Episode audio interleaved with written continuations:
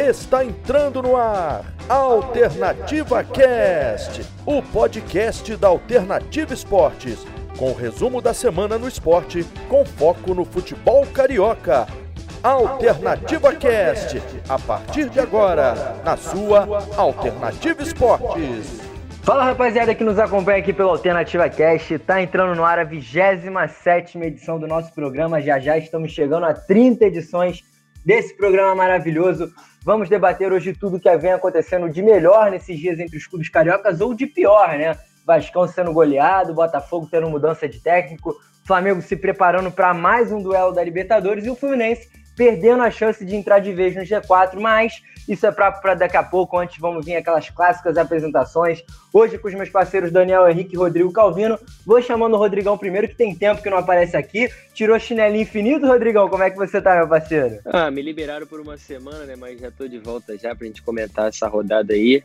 E vou dar o destaque já negativo para a péssima atuação do Vasco e a goleada que ele levou em casa. Né? Realmente surpreendente essa goleada que o Vasco levou em casa. Brincadeiras à parte, o Rodrigão é sempre muito bem-vindo e agrega muito ao nosso podcast. Outro que está sempre aqui, aí esse é todo o programa nas edições, ali nas operações. Os homens do o homem dos bastidores é o nosso querido Daniel Henrique. Fala, Dani, como é que você tá, meu irmão? Fala, Luca. Fala, Rodrigo também. É, Segunda-feira pro futebol carioca, né, não foi muito boa nesse fechamento aí da 23ª rodada do Brasileirão. Vasco sendo goleado, Fluminense perdendo as chances, né, como você falou, de subir lá pro G4 mas tem bastante coisa aí pra gente debater durante esse programa. Além desses jogos, também vai ter terça-feira hoje, né? O dia que a gente tá gravando, tem o jogo do Flamengo da volta, jogo decisivo. Quinta-feira também tem jogo do Vasco na Sul-Americana. Então tem bastante assunto aí pra gente tratar durante esse programa de hoje. Fluminense, que vai ser o nosso assunto inicial aqui desse Alternativa Cast. Que, como eu disse, você bem confirmou e afirmou também em cima do que eu havia falado, perdeu a chance de vez de entrar no G4. Fluminense que nas últimas quatro partidas somou apenas quatro pontinhos. Teve uma vitória, um empate, duas derrotas. A sequência realmente não é das melhores. E Dani, vou começar com você porque você fez esse jogo, né? O jogo entre Fluminense e Bragantino no Maracanã, partida que foi terminada em 0 a 0. O Fluminense que começou com uma proposta diferente do que vinha apresentando nas outras partidas, né? Deixou o Bragantino mais com a bola, tentou jogar em velocidade, não deu muito certo e também não deu muito certo quando fez as alterações, né, Daniel? O Fluminense jogou mal e mais uma vez faltou aquela criatividade na armação. Pois é, Luca, faltou muita coisa pro Fluminense nesse jogo, né? No primeiro tempo, como você falou, o Fluminense praticamente não criou nada. Faltou muito da participação do Nenê no jogo. É, ele não estava conseguindo armar as jogadas para o Fluminense, mas também muito por conta da na marcação que o Bragantino estava fazendo. É, o Bragantino fazendo uma marcação muito alta, eles perdiam a bola no campo de ataque, já pressionavam para tentar recuperar essa bola de novo. E o Fluminense teve muito problema, na, principalmente na saída de jogo, lá atrás, né? É, os, o, os zagueiros, apesar de terem feito uma ótima partida defensivamente falando, né? Eles não deixaram passar muita coisa também, mas na questão da saída de bola foi muito, foi muito prejudicado por essa marcação alta do Bragantino. Os dois volantes também do Fluminense, os meninos o André e o Martinelli, que eram os responsáveis por sair jogando pro, é, pro time né, do Fluminense, eles tiveram muita dificuldade também. É, o André, principalmente, perdendo muitas bolas ali atrás, muitas saídas de jogo erradas. O Martinelli, e... né, Dani? Que inclusive fez sua estreia no profissional nessa partida. O Nascimento também, que entrou ao decorrer do jogo, né? Exatamente. No total do, do Fluminense em campo, de, de, titular, foram sete jogadores que são criados na base do, do Fluminense e ainda entraram mais três né, no, no decorrer do jogo. E o, como você falou, o Martinelli fazendo a sua estreia no profissional, subiu para compor os desfalques que o Fluminense tinha. Eram sete desfalques por conta de Covid, nessa segunda onda no Fluminense de Covid. Também tinha alguns desfalques, desfalques por conta de lesão. Então era o Fluminense bastante desfalcado para essa partida e teve que contornar dessa forma, né? Com alguns jogadores da base é, subindo de última hora e fazendo a sua estreia. E o Fluminense, a única, praticamente a única chance que teve no primeiro tempo não foi nem uma, jogada construída, né? Foi num passe errado do Cleiton, o goleiro do Bragantino saiu jogando errado, é, deu a bola no pé do Nenê, o Nenê tentou encobrir, mas a bola acabou saindo pela linha de fundo. E aí terminou o primeiro tempo em 0 a 0 o segundo tempo com as modificações do Fluminense até conseguiu chegar um pouco mais, de, é, mais à frente, né? Porque tinha mais velocidade com o Felipe Cardoso, com o Caio Paulista, é, de forma impressionante, né? Porque esses dois jogadores conseguiram dar uma dinâmica é, que a partida estava pedindo é, conseguiram fazer isso mais do que o Nenê estava conseguindo fazer durante o primeiro tempo inteiro. Então o Fluminense conseguiu chegar um pouco mais à frente, mas também sem muita, sem dar muito perigo ao, ao gol do Cleiton. É, o, Mar, o Marcos Paulo teve uma boa chance, foi a grande chance assim, do Fluminense na partida, que ele recebeu quase de frente para o goleiro, ele tentou dar um corte a mais, tentou fazer uma firula a mais ali e acabou perdendo tempo e deixou os zagueiros do, do Bragantino chegarem. Mas então, em geral, a partida foi isso, né? Terminou em 0 a 0 mesmo, mais um empate pro Fluminense. É, tava o Fluminense estava numa crescente, agora é, tá num, num, momento que ainda tá meio instável, né? Teve a, vitória pro, pro é, contra o Internacional, mas aí também teve a derrota pro Palmeiras, teve agora mais um empate. É, o Fluminense perdendo algumas chances de, de encostar lá nos quatro primeiros e ficar por ali. Então foi uma grande chance desperdiçada pro Fluminense, até porque também jogava em casa, né, Lucas? É, realmente, o Fluminense que é, esses pontos perdidos em casa valem muito pro decorrer da competição. O, o Bragantino que vem dando vida dura, né, aos clubes cariocas, ganhou do, do Botafogo, havia empatado com o Flamengo aqui no Maracanã também, quando o Flamengo podia assumir a liderança, e agora empata com o Fluminense. Realmente, o Bragantino não deixando nenhum time carioca respirar jogando contra seus jogadores. O Fluminense que agora fica estagnado ali na oitava posição, na realidade perdeu duas posições, né? Se vê mais distante do G4, porém, mesmo assim, a distância do, Fluminense com 36 pontos para o Internacional é de apenas um pontinho. O Internacional, que é o quarto colocado, tem 37 pontos e vê de uma sequência horrível, né? Então o Fluminense, caso ganhasse essa partida, poderia assumir ali a vaga do Inter, lembrando que o Grêmio foi um time que ganhou também do Goiás dessa vez e conseguiu passar o Fluminense, o Grêmio cada vez mais forte nesse Brasileirão.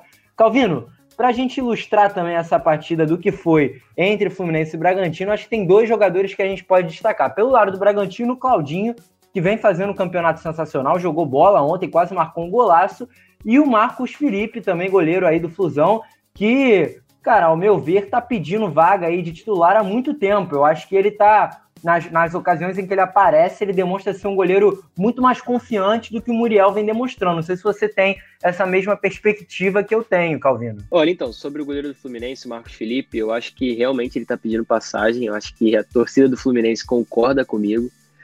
É, Muriel não vem passando segurança nem para a zaga, nem para os torcedores. Vejo que, por exemplo, no último jogo contra o Internacional, o gol do Maurício foi numa falha dele, entendeu? Aí ele rebateu a bola pro meio da área, dando uma segunda chance pro Maurício e ele acabou fazendo o gol. Então, Como sempre, que... né, Rodrigo? É a novidade do Muriel, essa rebatida para dentro da área. É característica já. Então, eu acho que o Odair tem que pensar um pouquinho, ver se dá para botar, mesmo que, assim, tente dar moral pro Muriel, tente dar uma confiança a mais, às vezes não vale a pena. Então, botar o Marcos Felipe que tá pedindo passagem, eu acho que seria o ideal. Sobre o Claudinho, eu acho que é chovendo molhado.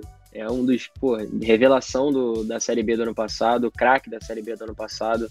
Vem jogando muito bem. Só que ele vem jogando um pouco mais adiantado em relação ao ano passado, né? Então, mas mesmo assim ele tá conseguindo tá conseguindo ter boas atuações e vem destacando e vem e vem despertando interesse de, de alguns clubes já. Já foi sondado e provavelmente não vai seguir no, no Bragantino ano que vem. É, o Claudinho que com certeza vai ser aquele caso de Michael 2.0, a gente torce para que dê certo, né? Porque o Michael, que teve um destaque muito grande no Goiás, foi a revelação do Campeonato Brasileiro do ano passado, chegou no Flamengo e ainda não demonstrou aquele futebol que era esperado dele. Então o Claudinho que tá jogando muita bola, com certeza. E aí eu coloco, aposto todas as minhas fichas que ele vai sair do Bragantino para ir para algum gigante do Brasil, ou então até para algum time do exterior, né? O cara tá realmente iluminado. A verdade, Daniel, é que o Fluminense perde pontos importantes, como a gente havia dito, e agora também não vai ter uma sequência muito tranquila, né? Porque na próxima rodada já enfrenta o Atlético Paranaense, que é um time que teve uma crescente muito interessante, né? O Atlético Paranaense que chegou a ganhar três partidas consecutivas, conseguiu um resultado bom com o River Plate jogando em casa pela Libertadores, todo desfalcado pela Covid-19, e depois ainda vai pegar o Vasco. Claro, o Vasco não está no seu melhor momento, a gente vai conversar sobre isso posteriormente, mas clássico é clássico. Então, quanto mais pontos você perde em casa, mais você vai sentir falta disso, quanto mais também for chegando o fim do campeonato, né, Dani? É, com certeza, né? Esses pontos perdidos vão fazer falta lá no fim do campeonato. E como você falou, a sequência agora vai ser bastante difícil, porque o Atlético Paranaense, que há pouco tempo estava ali na zona de rebaixamento, né? Tava entre os quatro últimos, mas agora tá no momento de, cre de crescente, né? Apesar de ter perdido o último jogo pro Palmeiras por 3 a 0 mas é um time que está desenvolvendo bastante agora. É, deu um, deu um no, na, na, Libertadores contra o River Plate foi um jogo bastante difícil, né? É, conseguiu sair na frente, só foi tomar um empate lá nos minutos finais, também estava com um a menos. Então deu um, deu um calor aí pro, pro atual vice-campeão da Libertadores, não é para qualquer time, né? O River Plate é um time muito forte, o Atlético Paranaense também mostrando sua força nessa partida. E aí também vai enfrentar, enfrentar depois o Vasco. O Vasco, apesar de não estar tá numa boa fase, principalmente no Campeonato Brasileiro, não consegue bom, é, emplacar bons resultados, mas clássico é clássico, né? Pode acontecer de tudo. E o Vasco ultimamente tem, tem se dado melhor é, contra o Fluminense, apesar de, se eu não estou enganado, no primeiro turno quem venceu a partida foi o Fluminense, não é isso? Sim, sim, foi 2 a 1 um, gol do foi, Fred. Né? Pois é, e, e para completar também o terceiro jogo aí na sequência do Fluminense é o Atlético Goianiense, o Atlético Goianiense que ali, apesar de estar em 14 esse ano vai dando, vai dando sufoco aí para os times cariocas, é, vem conseguindo alguns bons resultados em cima dos cariocas nesse Campeonato Brasileiro, já ganhou do Flamengo, empatou também, é, ganhou do Fluminense, enfim, o, o Atlético Goianiense não é um adversário fácil é, para os times do Rio de Janeiro. Rodrigo, aproveitando todo esse nosso debate aqui, com, com o Daniel eu tô tendo uma, umas perguntas mais pro coletivo do Fluminense, contigo eu tô tendo aquelas perguntas mais pro lado individual. E aí eu pensei aqui numa e realmente analisando tudo que vem sendo o Fluminense nessas últimas rodadas, que cabe também a gente falar do Nenê, né, cara? Quanto que, como que caiu o Nenê de produção, né? O Nenê que começou o ano sendo nos artilheiros, aí marcando gol de tudo quanto é jeito, estava numa fase iluminada. E agora, cara, de um tempo para cá, de um bom tempo para cá, eu diria que de uns dois meses para cá, o futebol do Nenê caiu muito. E aí, essa falta de criatividade no meio de campo, claro, que vai pesar nas costas do armador principal da equipe, né, Rodrigo? Exatamente. O, o, o Nenê era, um, era o pilar do meio de campo do Fluminense. Ele, além de ser o armador principal, era um dos principais artilheiros do Fluminense e também do ano no, no, no Brasil. É, ficando atrás, eu acho que apenas só de Marinho e Cano agora. E Thiago Galhardo, esqueci dele também, que também tá vivo em péssima fase. Mas o Nenê, eu acho que cai muito também na dos desfalques do meio campo. Eu acho que o Dodi era peça, peça primordial ali para fazer também o Nenê funcionar, porque a bola chegava com mais qualidade para o Nenê. Agora a bola tá chegando mais quadrada, tá entendendo? Ela não fica tão boa para ele fazer a jogada. Então acho que passa tudo pelos desfalques, não só pelo Nenê. Então, assim, cabe ao Odair ver a melhor solução para que consiga botar o Nenê em boas condições novamente. Não vejo que o Nenê tem aqui para o banco, por exemplo. Eu acho que ele tem que desvendar esse mistério que é readaptar a posição do Nenê de acordo com os, com os novos nomes do meio de campo. É, o Fluminense, só para ilustrar para o nosso web ouvinte quem que são esses novos nomes no meio de campo, lembrando que o Fluminense contra o Bragantino, vale sempre a gente ressaltar que foi desmacelado aí, todo desfalcado por conta da Covid-19. Então o time que entrou em campo foi o Marcos Felipe, goleiro reserva, Calegari, que teve uma atuação fenomenal, para mim foi um dos melhores da partida, o Calegari, que eu não consigo entender como o Igor Julião assumiu a titularidade, para mim ele é titular absoluto. Ali na zaga teve o Lucas Claro, mais uma vez muito bem, com o Matheus Ferraz, Igor Julião improvisado na esquerda, no meio de campo, Martinelli, André Nenê, Marcos Paulo e mais avançado, o Luca e o Wellington Silva. Para finalizar esse nosso bate-papo sobre o Fluminense. Daniel, última perguntinha, última questão para a gente levantar também para o nosso web ouvinte. Você concorda comigo, cara? Calegari tem que voltar para essa titularidade, né? Não tem condição. Entre ele e o Igor Julião, pelo amor de Deus, né? Cara, na partida de ontem eu fiz as reportagens e era impressionante. O Elinho, que tava jogando ali pelo lado do Bragantino, tava jogando em cima do Calegari, ele sempre partia para cima. E o Calegari não perdeu nenhuma. Não perdeu nenhum, nenhum embate ali é, com ele, dele com o Elinho. Ele ganhou todas as bolas. Ele foi muito bem no, no, no aspecto defensivo, assim como toda a zaga do Fluminense. Ele ali Daniel, na posição da. Fala, Luca. Que inclusive era uma coisa que ele pecava muito antes, né? Quando ele assumiu a titularidade lá no início da temporada, a gente sempre debatia isso daqui, que ele era um jogador muito bom ofensivamente, mas que pecava no cunho defensivo, né? E dessa vez ele mostrou uma polivalência muito interessante para um jogador que tem apenas 18 anos. É, exatamente. Ele subia com muita qualidade, né? Fazia jogadas de linha de fundo muito bem, mas ele acabava deixando a desejar ali no, no, aspecto defensivo. Mas ontem ele foi praticamente perfeito. Ele não perdeu uma bola pro Elinho. E o Elinho é aquele jogador que, que faz o drible, parte para cima para tentar um, um chute ou um cruzamento. E o Calegari foi perfeito nesse aspecto. É, sim, ele, na minha opinião, ele tem que ser o titular ali da posição. Apesar de ontem o, o Julião, mesmo tendo é, jogado invertido, né? Improvisado na esquerda, porque o, o Danilo Barcelos está com Covid, o Egídio também estava de fora porque está se recuperando da Covid também. Mas eu não achei a partida em geral do Julião ruim, não. É, ele também não foi muito exigido ali por aquele lado. Talvez é, algumas jogadas que ele, ele, ele e o Arthur disputaram, né? O Arthur, que é jogador do Bragantino, é, ele ficou para trás em algumas jogadas também, mas também, em geral, ele não foi muito exigido. Mas ele chegou bem à frente quando precisou também. Claro que dificulta um pouco a questão da perna invertida, mas ele conseguiu se virar da forma que, que deu, né?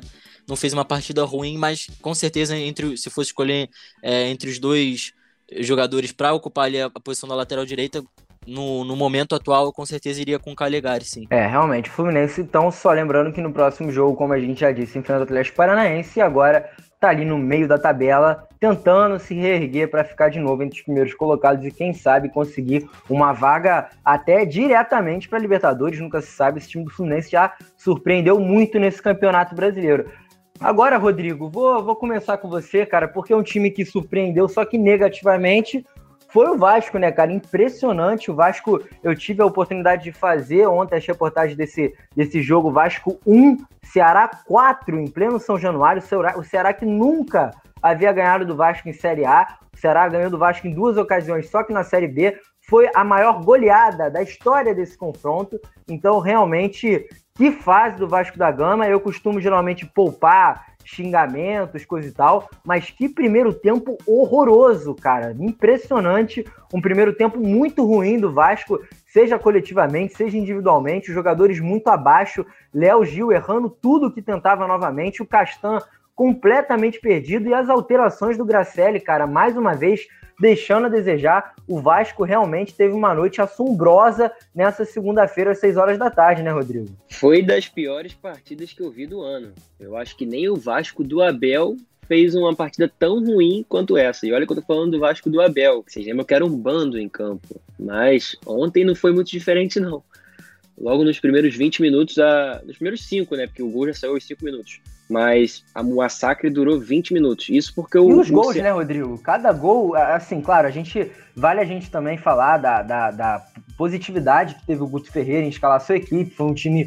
que soube jogar no contra-ataque. Agora, todos os gols saíram, tiveram pelo menos algum erro de algum jogador, né? No primeiro gol, foi dois erros de domínio do Neto Borges do Carlinhos que gerou contra-ataque e o Pedro Nares entrou livre, né, entre os três marcadores do Vasco, impressionante.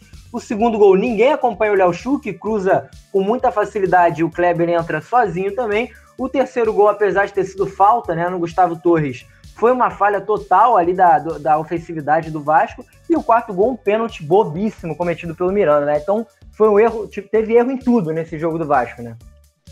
Sim, o Ceará não fez força para ganhar do Vasco. O Ceará chegou, chegou algumas vezes, perdeu alguns gols, mas fez quatro, como se fizesse cinco, poderia fazer seis.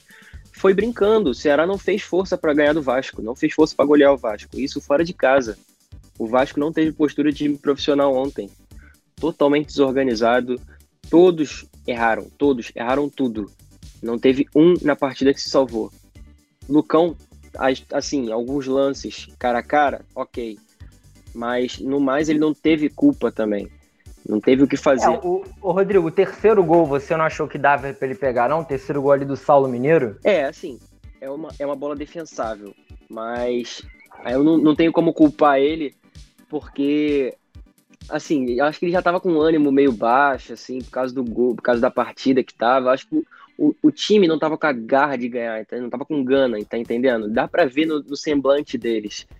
Eu acho que é isso que está faltando, alguém vibrante no vestiário, um treinador mais, mais vibrante, porque o, o, o Gracelli é muito, muito calmo, muito passivo. Eu acho que falta, tipo, falta o Ricardo Sapinto, quando voltar, mexer nesse vestiário, botar vontade ali.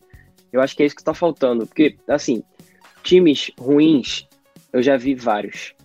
Times ruins que não têm vontade de ganhar, são piores ainda. É, realmente lembrando que lá no primeiro turno, que por curiosidade eu também havia feito esse jogo, O Vasco que ganhou de 3 a 0 no estádio do Ceará e conseguiu a liderança naquela ocasião, depois de oito anos sem ter conseguido liderança do Campeonato Brasileiro. E aí a gente vê como que o futebol brasileiro é irregular, né, cara? Como é impressionante isso. Há três meses atrás, o Vasco estava ganhando de 3 a 0 do Ceará e assumindo a liderança. E hoje o Vasco estava perdendo em casa de 4 a 1 para o mesmo Ceará e se afundando cada vez mais no Z4. Daniel, o que, que, você acha que pode ter causado tanto essa irregularidade nesse jogo do Vasco? Lembrando que o Vasco vinha de uma sequência sem perder e uma sequência também com a defesa mais bem estruturada, né? Nas últimas quatro partidas, se eu não me engano, foram três gols sofridos, só o Rodrigo pode até me corrigir se eu estiver errado. O Vasco estava com a defesa bem estruturada, né? os três zagueiros estavam funcionando,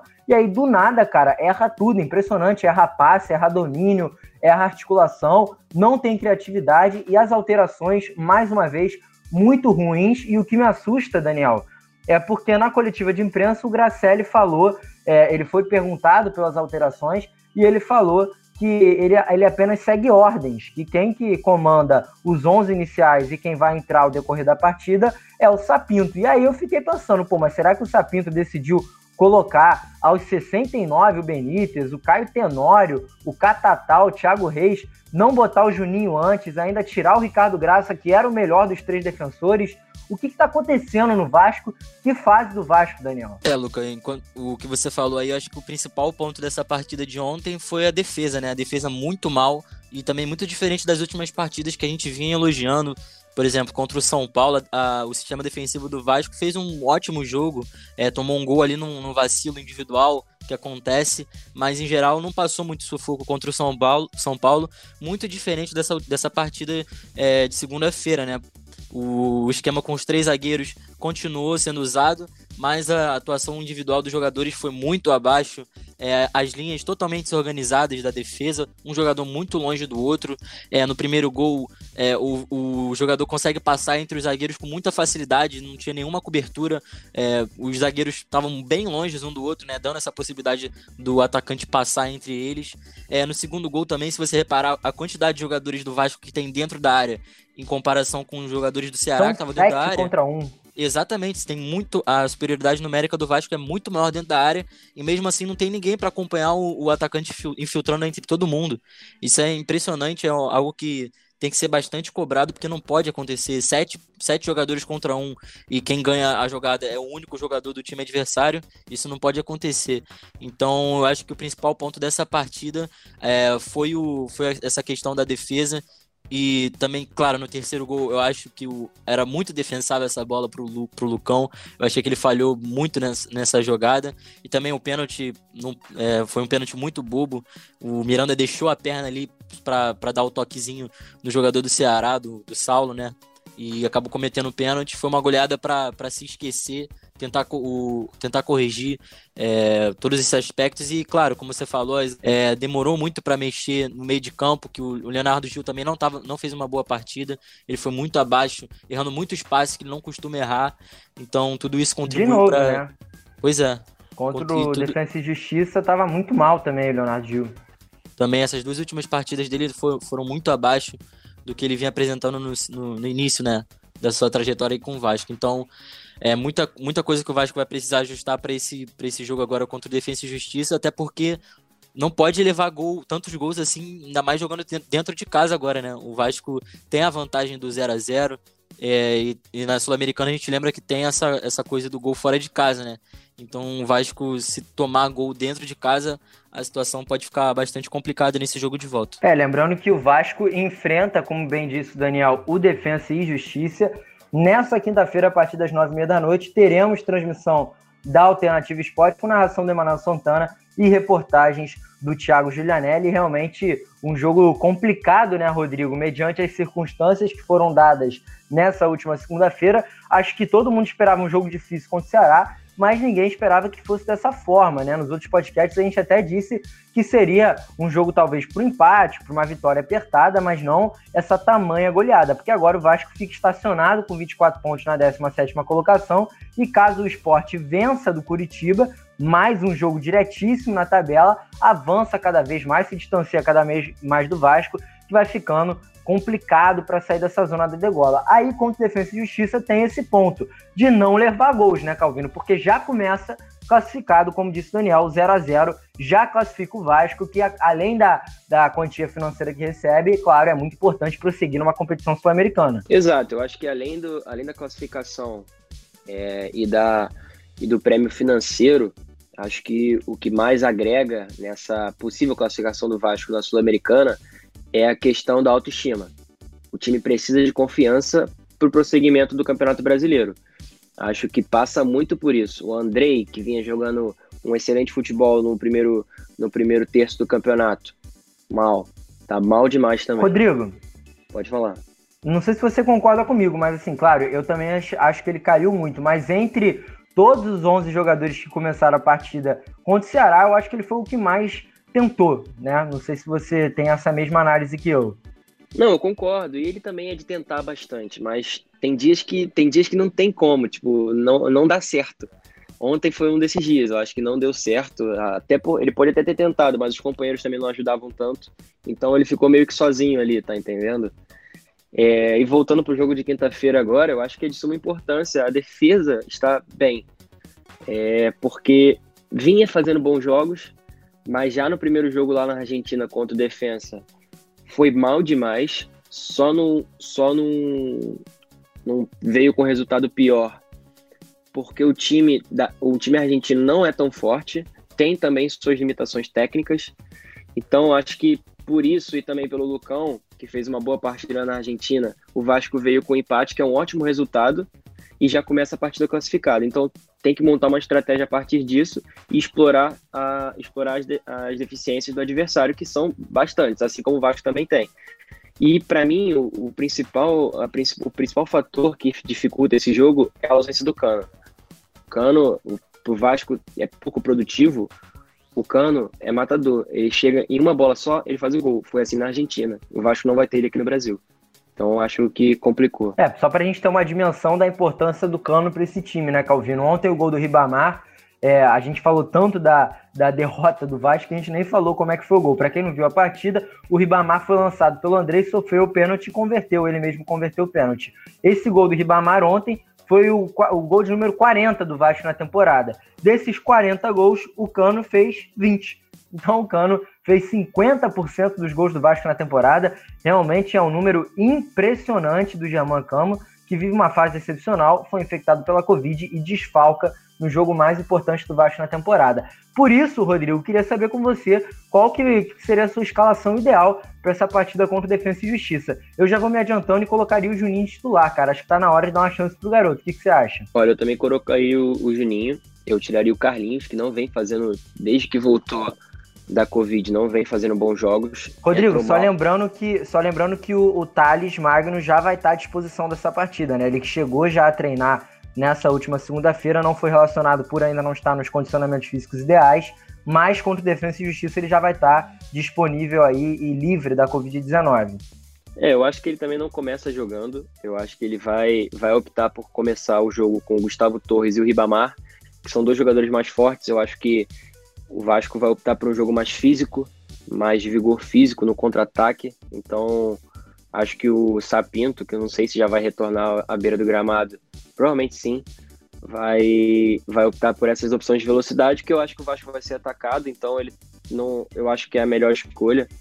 É, porque o Thales, caso precise no segundo tempo de um pouquinho mais de criatividade, eu acho que seria uma boa alternativa. Mas é isso, eu entraria com o Juninho no lugar do, do Carlinhos, que vem, vem fazendo mais atuações atrás de mais atuações. E mais uma vez falhou no jogo de ontem, né? Quando tentou dominar uma bola muito fácil, né? Incrível. O Ceará ainda perdeu um caminhão de gols e foi muito disso que o, que o Rodrigo falou. O Ceará sequer fez um esforço muito grande para derrotar o Vasco, perdeu muitos gols e também marcou muitos gols, né? Poderia ter sido uns 6, 7 a 1 se o Kleber não tivesse desperdiçado duas chances claríssimas e outros jogadores também. Porém, mudando de, mudando de assunto, nossa outra pauta agora, para a gente já entrando no clima, lembrando que a gente está entrando na programação da rádio anteriormente a essa decisão que vamos ter pelas oitavas de final da Copa Libertadores, Flamengo e Racing decidindo no Maracanã. Jogo de volta. Daniel, Flamengo com a vantagem do empate, começa o jogo já classificado e ainda conta com retornos importantes, né? O Rodrigo Caio, que treinou com, a, com o elenco, o Diego também treinou com o elenco, o Pedro também, então são jogadores que podem retornar e até pegar uma titularidade nesse jogo super decisivo. O Rodrigo Caio, ao meu ver, é o que mais importa para assumir essa titularidade, visto a grande problemática que se tornou a defesa do Flamengo nas últimas partidas. É, Luca, eu também acho. Acho que a principal notícia boa para a torcida do Flamengo é a volta do Rodrigo Caio e provavelmente como, como titular já nesse jogo, né, de volta. Porque se a gente lembrar do jogo de ida, cada bola na área do Flamengo era um desespero para a torcida, porque é, a chance de, de sair um gol ali do Racing era muito grande, tanto que saíram alguns mas a, a maioria deles foram anulados, né? Então, o Rodrigo Caio voltando aí para a zaga do Flamengo é uma ótima notícia. É, vai dar essa solidez que o Flamengo estava precisando, que não estava encontrando com as outras peças que estava tentando, com o Tuller, é muito, o Tuller é muito irregular, né? Acabou sendo expulso na última partida. Gustavo Henrique também muito mal. É, do outro lado, o Léo Pereira também não dando a consistência necessária mas agora com o Rodrigo Caio, vamos ver se o Léo Pereira também sobe a, pro, a, produção dele, porque provavelmente vai ser essa dupla de zaga do Flamengo para essa partida, é, Rodrigo Caio e, e Léo Pereira. O Isla também agora de volta, né? Ele tinha sentido no aquecimento do jogo de ida contra o, contra o Racing, acabou não jogando, o René foi improvisado ali na, na posição, e agora o Isla voltando à posição original vai ser um grande reforço também para o Flamengo. Agora resta a gente saber também se o Pedro estando de volta, é, resta a gente saber se ele vai ser o titular mesmo ou se ele vai ser poupado, né? Porque a situação dele ainda é um pouco é um pouco diferente, diferente do, do Rodrigo Caio. O Rodrigo Caio está num processo de recuperação há um pouco mais de tempo. O, o Pedro é muito recente ainda a recuperação dele. Então vamos ver se ele vai ser escalado como titular. Eu acredito que não, que ele deva, deva entrar no decorrer do, do jogo, dependendo da situação é, da partida, como é que vai estar o andamento dela.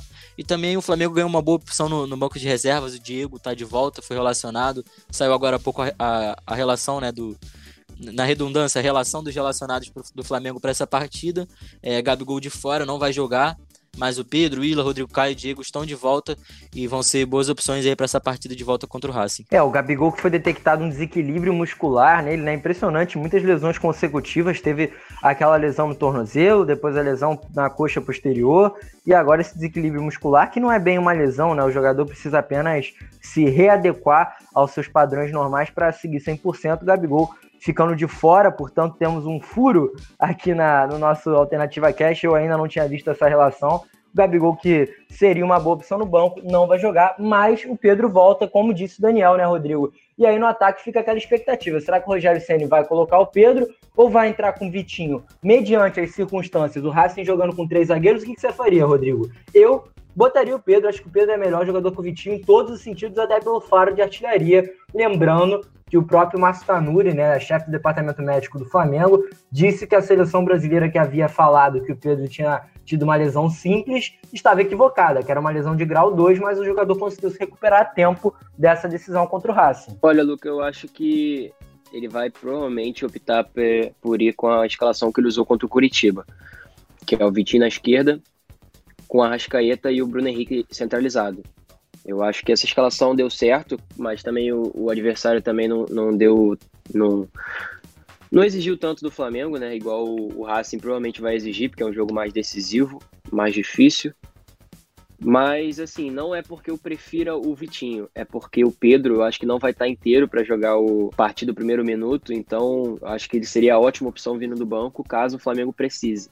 Eu acho que o, o, o Vitinho entrando de início deixa uma carta na manga pro Rogério Ceni no segundo tempo, entendeu? Eu acho que você botando o Bruno Henrique para esquerda no segundo tempo, pegando jogadores cansados do Racing que vão tentar pressionar, porque eles já, já começam perdendo o jogo.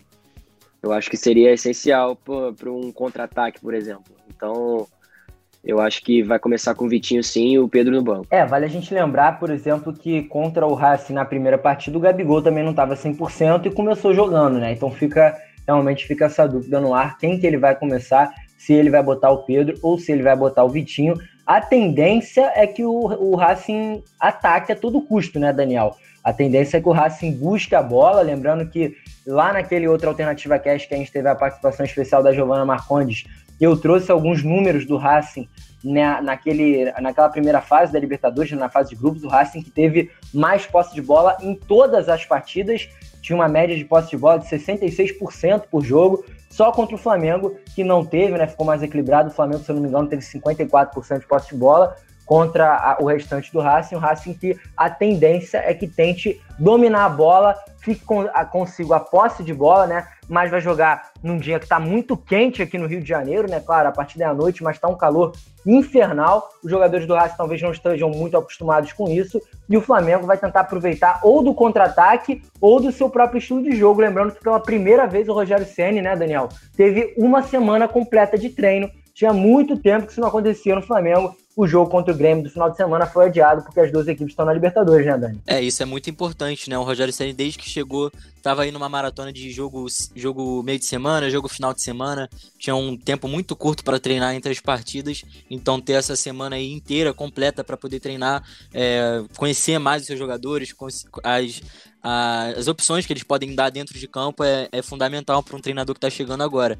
E como você falou, o Racing vai tentar, vai tentar controlar o jogo, né? Vai, vai para cima porque tá atrás no resultado, vai precisar fazer pelo menos um gol para forçar o Flamengo a também ir para cima, mas tem essa questão, né, do, do Flamengo ter alguns jogadores de bastante velocidade. Por exemplo, no jogo de ida, a jogada do gol do Flamengo foi uma, uma jogada típica do Bruno Henrique, principalmente do ano passado, né? Aquela arrancada pelo lado do campo, colocando na frente, levando tudo que tá pelo meio do caminho e dando o passe pro meio para alguém completar e fazer o gol.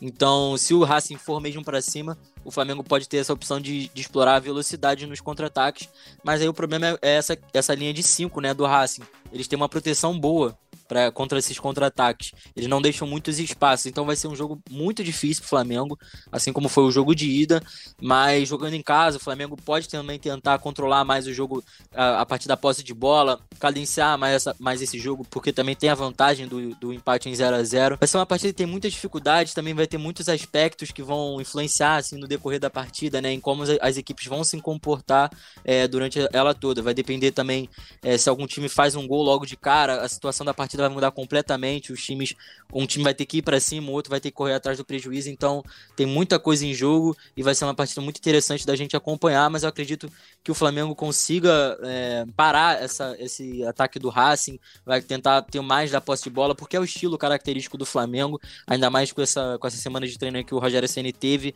para implementar os, os seus conceitos de jogo. É, ver se consegue acertar essa defesa, né, cara? Porque o Flamengo levou gol nos últimos 13 jogos consecutivos, levando é o principal, né, Luca?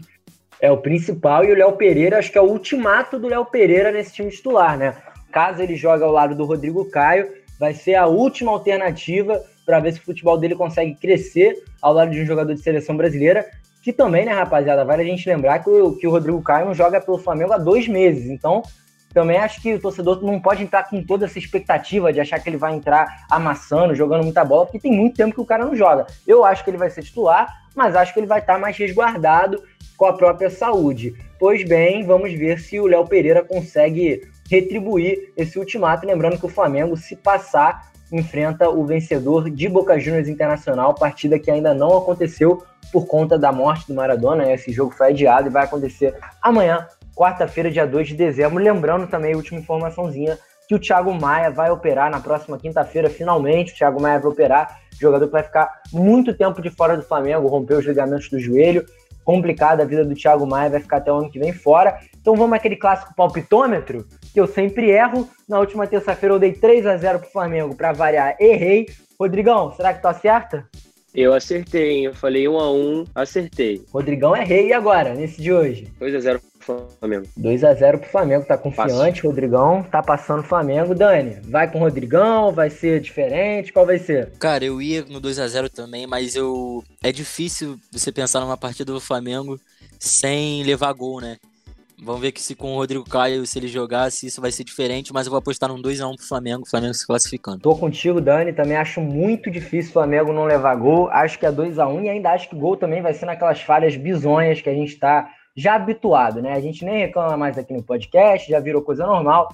Todo jogo o Flamengo leva gol e todo jogo é falha bizonha. Em falar em falha bizonha, rapaziada, Um time que tá falhando, tá fazendo falha atrás de falha, é o Botafogo, cara. Impressionante, Rodrigão. Vou começar contigo, porque o Botafogo a gente vai só pincelar aqui, passar rapidinho por cima do Fogão. Fogão que só tá no Brasileirão, só vai jogar final de semana contra o Flamengo. Isso daí vai ser assunto pro nosso podcast de sexta-feira. Mas o Botafogo, cara, que demitiu o Ramon Dias por conta da, das questões de saúde do treinador, que não ia conseguir treinar o time até o dia 7. Pois bem, contratou o Barroca, que chegou e contraiu o Covid. Rapaz, que fase é essa, Rodrigo? Exatamente. Demitiu um treinador que não poderia treinar o time em 10 dias e contratou um treinador que não vai poder treinar o time em 15 dias. Só no Botafogo mesmo a gente vê essas coisas, né, cara? É impressionante.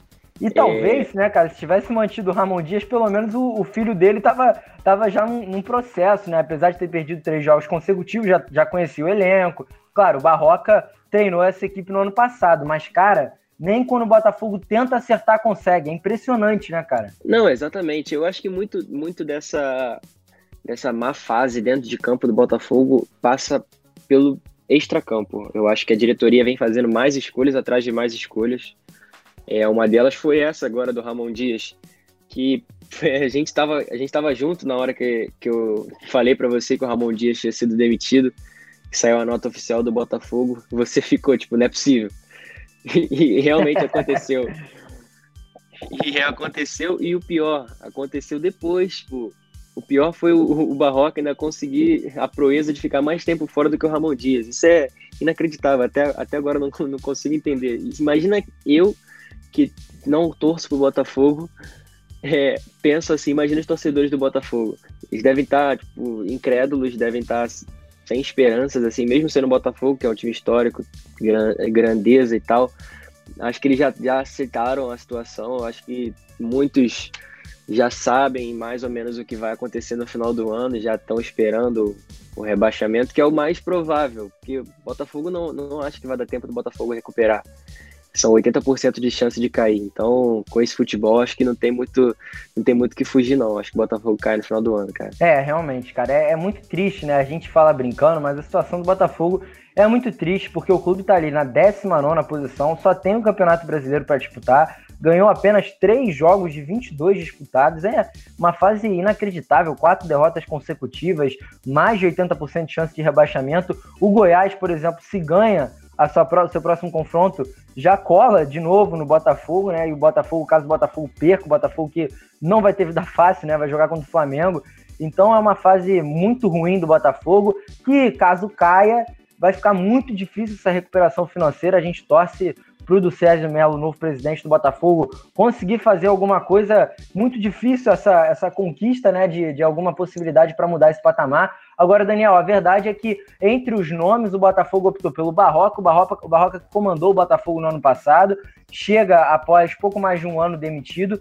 Ele que, dentre os últimos trabalhos, teve o acesso à Série A com o Atlético Goianiense, é, ainda comandou o Curitiba por alguns jogos nessa temporada, já na Série A, e não teve um bom desempenho, e lá deixou Vitória à beira do Z4, se eu não me engano, na décima sexta colocação na Série B, não fazia um bom trabalho também. O Barroca que tem aquela característica de posse de bola, né? Ele é um treinador que conhece grande parte do elenco do Botafogo, se eu não me engano, conhece 18 dos jogadores do elenco do Botafogo porque estava ano passado, tem uma identificação com o time, comandou a base, mas, cara, assim, acho que ele, ele tem que conseguir repetir aquele desempenho que ele teve ano passado, que havia ganhado 7 dos 16 primeiros jogos do Campeonato Brasileiro antes da parada para a Copa América. Agora ele tem que ganhar 8 dos 16 no mínimo. Mas, pô, aí a gente pensa, para ganhar 8 jogos, um time que só ganhou 3 em 22 partidas, fica complicado, né, Dani? Não, é muito complicada a situação do Botafogo. É, a diretoria deve ter optado realmente por contratar o Barroca por conta do ano passado, ele já havia treinado o clube, conhece parte do, do elenco, grande parte do elenco, conhece a estrutura do time.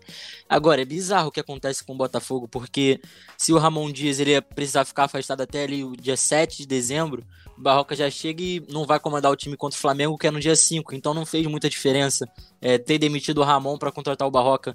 Os dois vão ter que esperar o, praticamente o mesmo tempo para poderem atuar de fato. Os com... dois por questão médica também, né? O Botafogo demitiu o Ramon Dias por conta é, de questões médicas, e aí contrata o Barroca, que também vai ficar fora por conta de questões médicas. Impressionante. Exatamente, a fase já não é boa, ainda vem uma onda de azar aí pro Botafogo, com o treinador tendo que fazer cirurgia, só ia voltar depois de um bom tempo, demitido, ainda tem um outro técnico contratado com a Covid. E tudo, toda essa bagunça fora de campo acaba refletindo dentro, né? Então a situação do Botafogo é muito complicada no, no, no Campeonato Brasileiro. Eu também não vejo o Botafogo escapando dessa situação, a não ser que agora consiga uma, uma arrancada histórica, né? Com, com Barroca, mas também tem que mudar muita coisa além da, do tático, do, do individual dos atletas tem que mudar o psicológico também, porque a gente vê durante as partidas o psicológico do, dos jogadores muito afetado.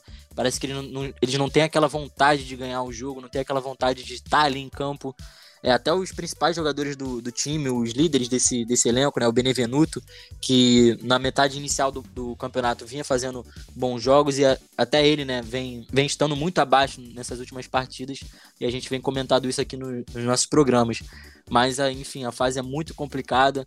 O Botafogo vai ter que mudar muita coisa se quiser realmente sair dessa, dessa situação, que é uma situação que no início do ano, pelo elenco que tinha, pelas, pelas peças de nome, de peso que tem, né? O Honda, o Calu, alguns jogadores de bastante nome, a gente não imaginaria que ia estar tá tão afundado assim no campeonato, né? Não é um time, pelo menos os 11 iniciais, não é um time para ser rebaixado, mas pelo futebol que vem apresentando em campo é difícil não ver o Botafogo na segunda divisão do ano que vem. E para completar ainda toda essa onda de azar, ainda conta com aquela disposição inacreditável também nas redes sociais, né, Rodrigo? Eu acho que a gente estava junto ainda quando o Honda tweetou unbelievable e ainda falou que, que se não convencessem ele, ele ia sair nos próximos dias, ia pensar em sair. Depois ele ainda voltou atrás, teve uma reunião com alguns jogadores, teve uma reunião também com a diretoria e tuitou que não se arrepende do que havia dito, e sim porque era um parceiro do Botafogo, né? Que todo mundo tem que saber de tudo. Então, realmente é uma situação muito drástica, né, Rodrigo? A gente percebe que cada vez mais até os jogadores é, líderes né, desse elenco, como o Honda, vão se mostrando cada vez mais indignados. E a gente torce pro Botafogo, pelo menos, tentar fazer o que o Fluminense fez lá em 2009, né, cara? Quando conseguiu escapar milagrosamente, contava também com alguns jogadores muito experientes, como o Fred. Agora nesse time do Botafogo tem o Honda. Se a gente for olhar por coincidências, né? Vai que, né, Rodrigo? Olha, eu acho que vai ficar bem difícil. Eu vejo, por exemplo, o Fred, que você citou, era muito mais decisivo do que o Honda. O Honda não ganha jogos pro Botafogo. Não vejo ninguém do elenco do Botafogo que ganhe jogos pro Botafogo. Então acho que passa muito por isso. Não tem ninguém que vá decidir em jogos. É, não tem ninguém que ganhe, mas tem muita gente que perde o jogo pro Botafogo, né, cara? O Benevenuto vem, vem dando umas falhadas bizonhas. Não, é pênalti botando a mão atrás de pênalti botando a mão na bola. Bizarro. Rodada após rodada. Mas assim, o Botafogo eu não vejo muita perspectiva, até pelo. Porque eu acho que pro elenco que tem, pro time, pro 11 inicial que tem, já brigaria pelo para ficar na primeira divisão. E jogando futebol que não é o melhor do elenco, que é tipo no nível assim, sem ser no sem ser o melhor possível, para mim é, é para cair, não, não tem jeito. Se você não pega um, um técnico que, ponte, que potencialize esse elenco, não, vai, não adianta. E como tá mudando, mudando técnico atrás de mudança de técnico, eu acho que não vai, não vai ter um outro rumo, não. Acho que ano que vem o Botafogo tá na Série B, sim. É, rapaziada, que fase do Botafogo. Só lembrando a sequência, que vai pegar o Flamengo, depois tem Internacional, aí enfrenta confronto direto com Curitiba e depois ainda pega o Santos. Então, pra, pra piorar ainda, só pra gente ter uma noção, né, desses quatro jogos, assim, acho que os quatro o Botafogo tem grandes chances de não conseguir vencer, né, cara? Talvez com o Curitiba, que é um confronto direto, o Internacional que não tá numa boa fase, o Flamengo é clássico, clássico é clássico, né? A gente nunca sabe, mas realmente o momento não é nada fácil. Rapaziada, estamos chegando no fim do nosso podcast, hoje uma versão mais curta, né, priorizando também as informações que a gente vai trazer no nosso próximo episódio de sexta-feira. Vamos só fazer um exercício rapidinho aqui, um papum rapidinho das oitavas de final da Libertadores. Eu tô com a tabela aberta, vocês nem precisam abrir, só quero saber a opinião de vocês. Todo mundo já falou aqui que o Flamengo passa diante do Racing.